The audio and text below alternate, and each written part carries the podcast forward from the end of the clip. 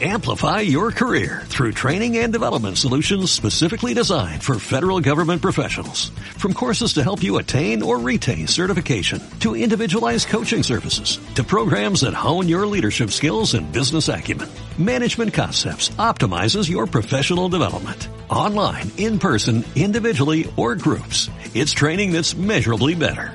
Learn more at managementconcepts.com. That's managementconcepts.com.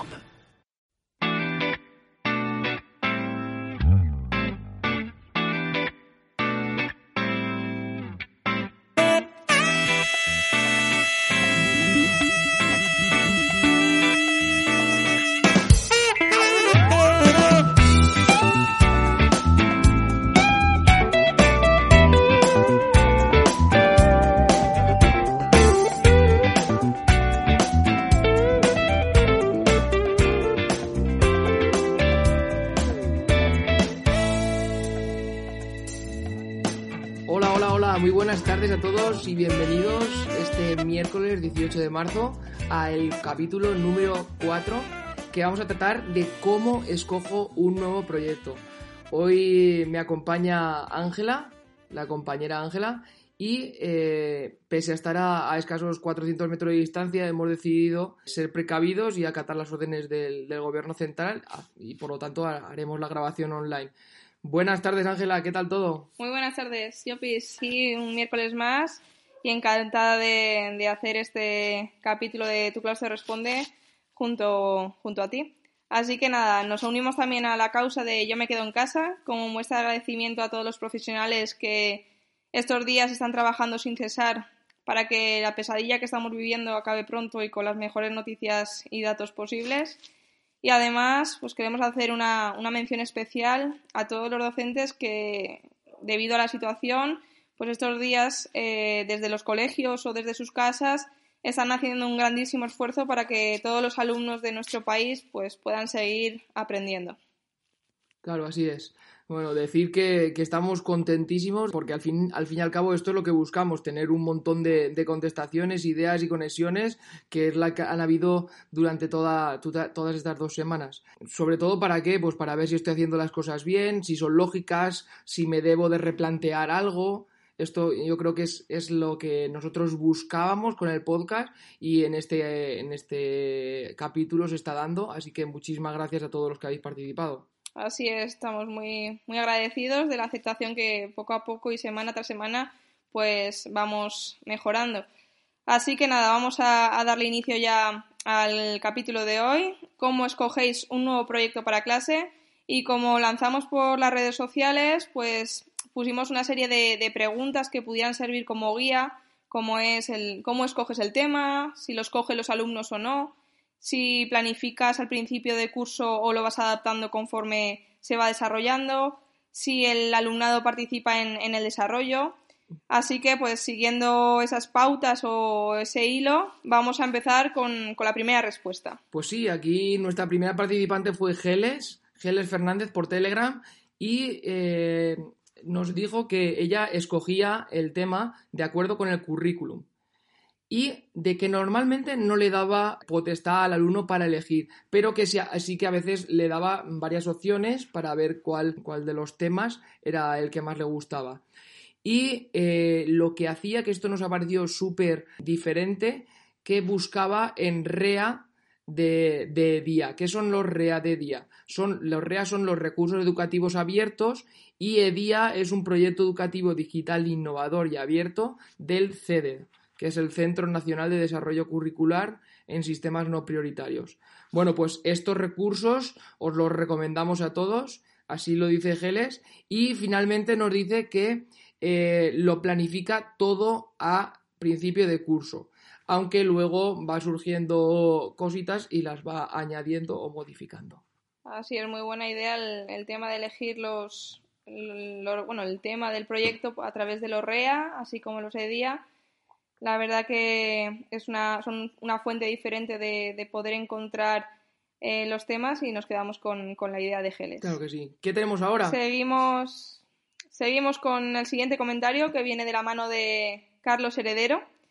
Eh, esta semana vimos un comentario suyo en Twitter y con su permiso pues hemos querido darle, darle voz en nuestro canal porque nos gustó mucho. El tuit dice así, hoy he puesto a mis alumnos de qué querían que tratase el siguiente proyecto. Todo lo que he escrito ha salido de ellos sin ningún tipo de ayuda. Sigo alucinando con muchas de las ideas que han tenido.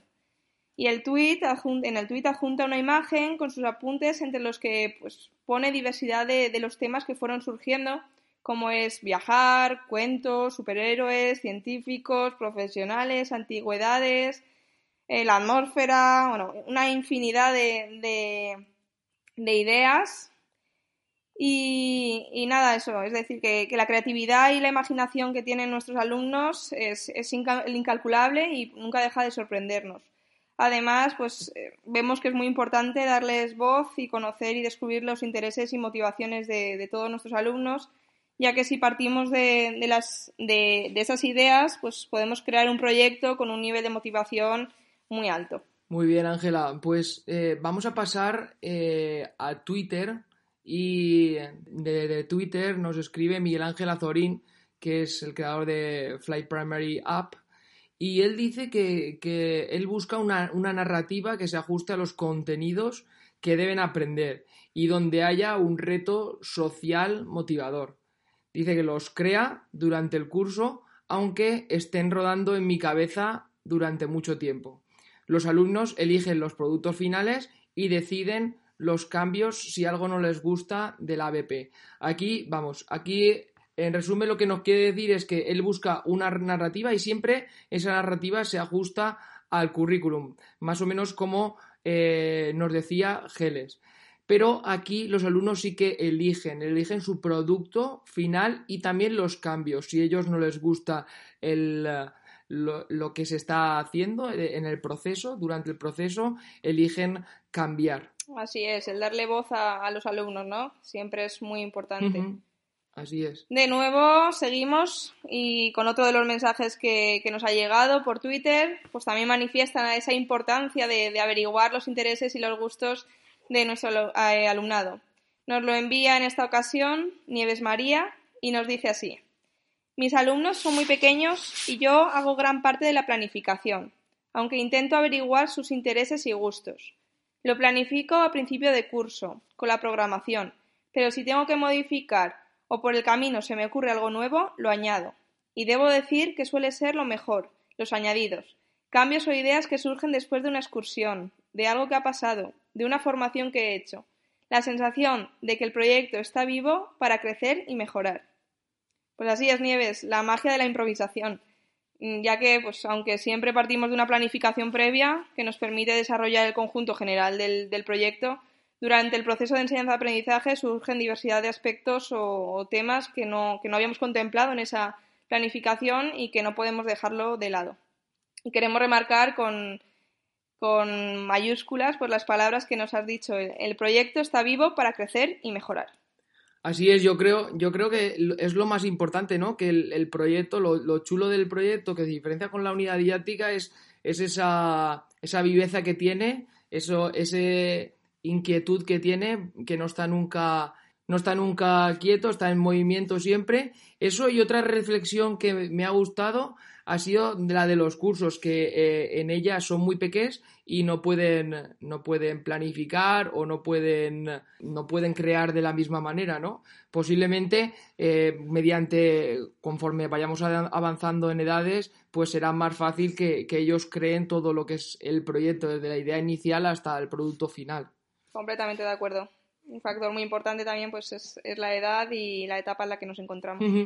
Seguimos con, con Juan Torres. Y dice, si planteamos proyectos con aprendizaje-servicio relacionados con los objetivos de desarrollo sostenible, tenemos una fuente inagotable de ideas para concienciar a nuestros alumnos de la importancia de su implicación, para buscar soluciones a los problemas reales del mundo. Bueno, aquí se está centrando eh, sobre todo en ese, aprendizaje-servicio, en esos objetivos eh, de desarrollo sostenible que en, verdad nos, nos, nos, llegan a todos y que son tremendamente importantes en el mundo en el que vivimos para, abordar el, cambio climático y, toda la fuente inagotable Así es, al final también de pues, recursos eh, metemos aquí un poquito pues, el tema de la educación en valores, así, que, así como los temas transversales en, el tema del aprendizaje.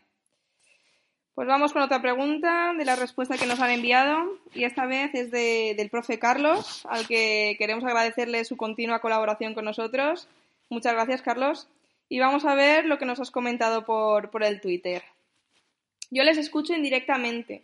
Muchas veces hablan de cosas de su interés y luego lo ven reflejado en el proyecto cosa que les llama mucho la atención y les motiva. Otras veces les pregunto, les hago retos para que propongan lo que les gustaría. El alumnado es el guionista. Impresionante, Carlos. Es decir, convertir al alumnado en los escritores de su propio aprendizaje. Y es que si algo nos caracteriza a los docentes, pues en nuestro trabajo no es, es la escucha activa y la observación directa día a día por lo que simplemente con el hecho de transformar todo lo que escuchamos y vemos en nuestros alumnos a los contenidos que se trabajan después en los proyectos, eh, conseguimos despertar en ellos las ganas e ilusión por aprender. Sí, sí, qué guay. Sería, sería como, como guiarles, ¿no? Pero, pero sin que se enteren. La verdad es una forma muy sutil de ir, de ir introduciéndole en el proyecto y, y de coger sus gustos. Está genial. Bueno, y seguimos con Fernando Martín desde Twitter que nos cuenta lo siguiente. Yo siempre les paso un cuestionario para conocer sus gustos sobre temáticas, series y pelis que les gusten. Y según lo que responden, empiezo a crear el proyecto o la gamificación. Suelo empezar en verano, con lo gordo, y luego ir haciendo y adaptando según surgen sugerencias. Bueno, aquí lo más, eh, lo más importante sería el cuestionario, ¿no? Lo más relevante eh, que, coge, la, le pasa un cuestionario a los chavales y según esos temas, según esos gustos eh, sobre sus temáticas, ya va realizando el proyecto y sobre todo lo hace en verano, el verano más importante y denso y luego ya es ir adoptándolo poco a poco según los gustos van modificándose y según vaya transcurriendo el curso. La verdad que sí, un gran recurso, ¿no? El cuestionario y sobre todo pues también destacar la importancia de, adaptar.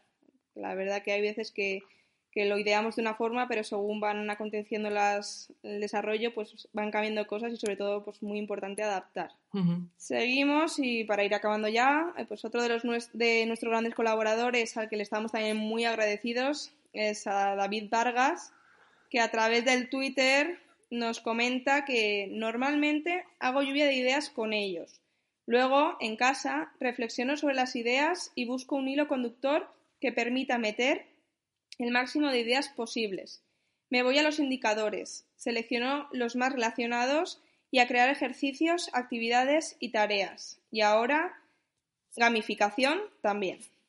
Pues bueno, de nuevo resaltar, pues eso, ¿no? El, el, conocer las ideas del alumnado, intentar fusionarlas, sacar un tema en común y ya ponerse a planificar ese proyecto con los recursos, las actividades, las tareas, la evaluación. ¿No? Vemos que al final, pues la mayoría de las respuestas que, estamos obteniendo y hemos obtenido en este capítulo, pues eh, son, tienen sus puntos similares.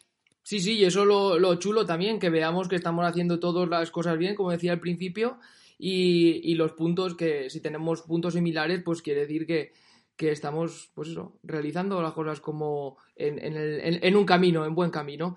Eh, aquí, bueno, David lo que resalta sobre todo es una nueva técnica que es lo de la lluvia de ideas en la pizarra o, en donde o donde lo quiera cada uno hacer, ¿no? Pero la, lluvia de ideas y luego el posterior análisis que él se hace en, en su casa para, para comenzar a meter pues todos los elementos del currículum, para, para, comenzar a programar.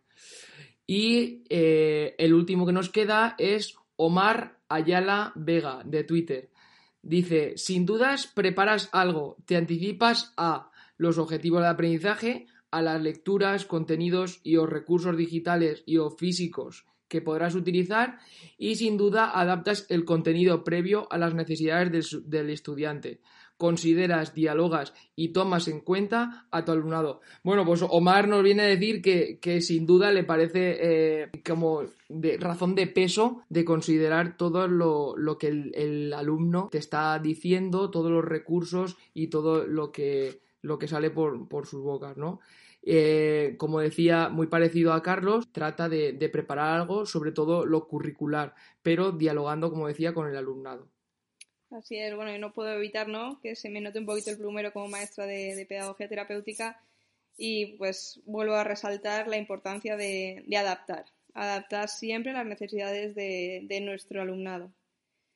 Y bueno, pues hasta aquí ha sido las respuestas que, hemos obtenido esta semana. Sí que nos gustaría para poder para ya acabar, pues hacer un pequeñito, una pequeña síntesis de todas las respuestas que hemos obtenido y así sacar conclusiones. Y bueno, pues hemos podido comprobar como un punto muy importante es partir de los intereses y motivaciones del alumnado, que el docente es el guía en la elección del proyecto, pero siempre siendo los, los alumnos los protagonistas y que la planificación sí que suele ser previa, ¿no? pero que se va modificando y adaptando conforme va desarrollándose y, van apareciendo y surgiendo eh, nuevos temas eh, e ideas. Correcto, Ángela. Así, esas serían las conclusiones, lo que hemos extraído eh, de, como columna vertebral de, todos los proyectos. Y bueno, creo que solo faltaría ya eh, presentar la, siguiente pregunta, ¿no, Ángela? Así es.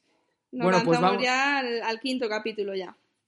Vamos allí con el quinto capítulo y que tiene muchísima relación con el cuarto. Aquí estábamos viendo sobre cómo escojo un nuevo proyecto y ahora vamos a ver cómo planifico un nuevo proyecto. ¿Cómo, lo planifico? Pues lo puedo planificar por trimestres, al mes, eh, dependiendo de las fechas importantes, de eventos. Yo, por ejemplo, eh, decir, bueno, ahí va una pullita eh, personal, yo, por ejemplo, decir que, que, siempre me gusta ver si hay alguna fecha con mucho público, ¿no? Así el boom del proyecto es mayor y, los alumnos pues se ponen más en situación y, mola más, ¿no? Que cada que, puedan que pueda extenderse a muchísima más gente. Entonces yo creo que, lo de las fechas importantes es chulo, pero a ver qué nos cuentan, ¿no, Ángela? A ver qué nos cuentan nuestros oyentes. Así es, lanzamos esta nueva pregunta y esta semana de nuevo a través de las redes pues estamos, estaremos encantados de de leer y escuchar todas vuestras ideas. Y bueno, Yopis, pues hasta aquí ha llegado el capítulo de hoy. Ha sido un grandísimo placer compartir este rato contigo en estos días tan duros que estamos viviendo. Y ahora sí que sí, hasta la próxima y un fuertísimo toque de codos para todos. Igualmente, Ángela, un abrazo virtual.